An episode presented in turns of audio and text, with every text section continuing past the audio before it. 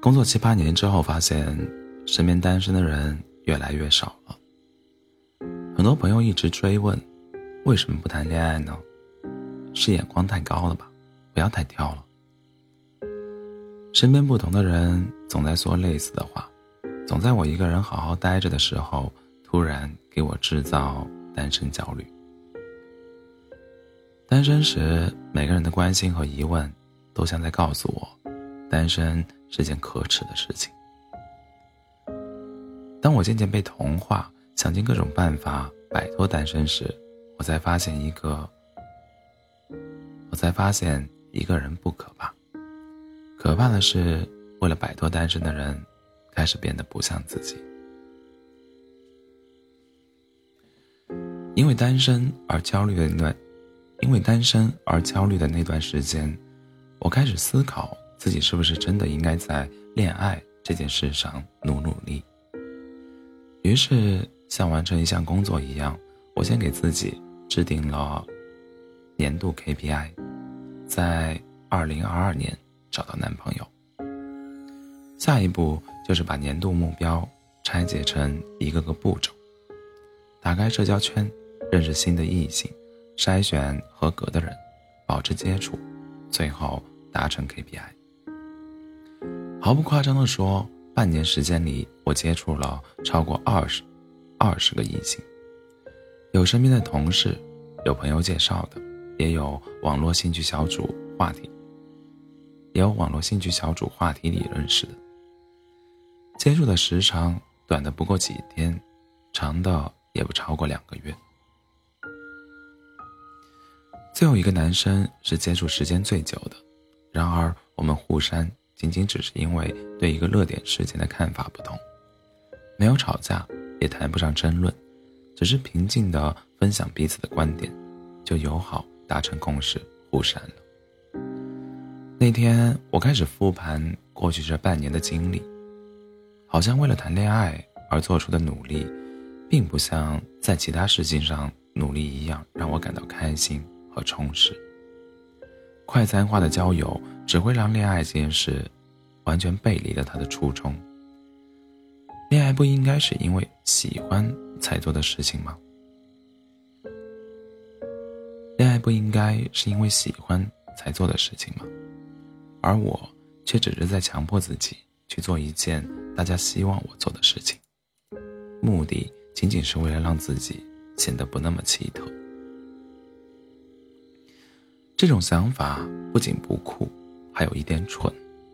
就像有人说的：“不要因为大家都喜欢一个人，你就觉得自己讨厌他，很奇怪；不要因为朋友们都恋爱了，就觉得自己单身，就觉得单身的自己是个有问题的存在。”当你把和当你把和一个人恋爱变成了必须完成的任务。那这段感情的结局就注定了。单身不可怕，可怕的是抱着功利心，想着抓住一根救命稻草去改变现在的状态。这样的自己，压根无法感受到快乐。和单身的自己和解那晚，我找朋友聊了很久。他的感情状态和我完全不同，但面临的问题。却与我殊途同归。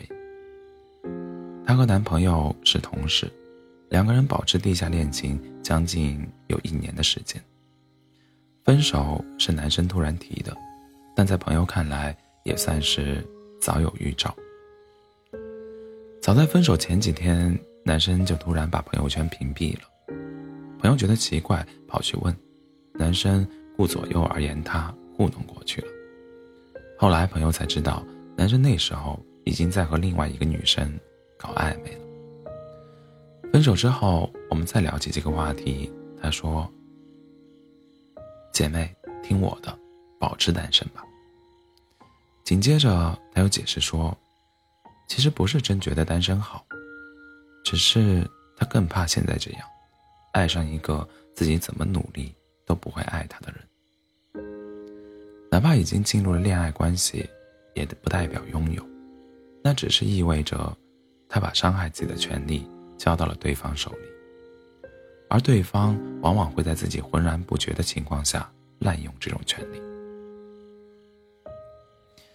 当对方因为工作很忙，一整天没有和他说话的时候，当他每周跨越大半个城市去找对方，却无法从他脸上捕捉到一丝开心的时候，当他从对方和别人聊天的表情里嗅出异样，却不敢开口问的时候，当他感觉到自己的快乐被对方一点一点剥削光的时候，单身成了他退而求其次的选择。但其实，这样的单身，并不会让人感觉到快乐，甚至会更加空虚。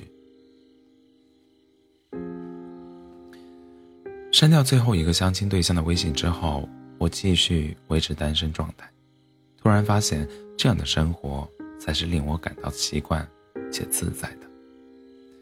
我不必每天一边顾着工作，一边还要拿出精力维系和另一个人的关系。周六日想在家里躺着就在家里躺着，不必花费个把小时打扮自己，只为了出去吃一顿饭。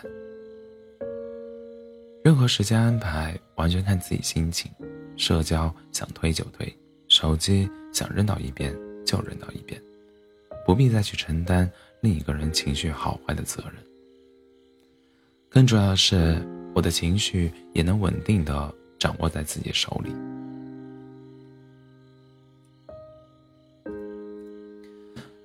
看到一个博主写的一段话：过去的人们歌颂爱情的原因之一，是因为它的可，它的快乐不可取代。但科技和娱乐如此进步的今天，恋爱的性价比已经越来越低了。所以我非常理解那些保持单身并感到快乐的人，他们并非嘴硬，而是今天的快乐不一定只能从恋爱中获得。我想，这就是主动单身和被迫单身的差别。过去我们崇尚爱情，过去我们崇尚的爱情脚本是雪中送炭，是单身的自己抓住一根救命稻草，期待被救赎的过程。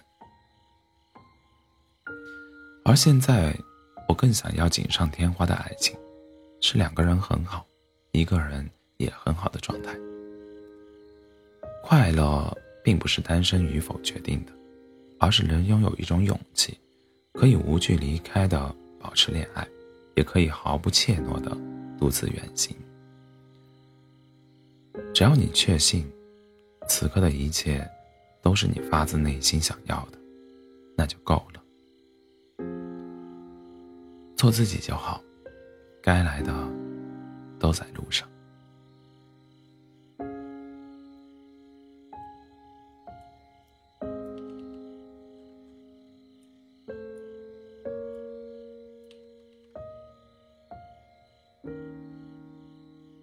不介意孤独，比失恋舒服。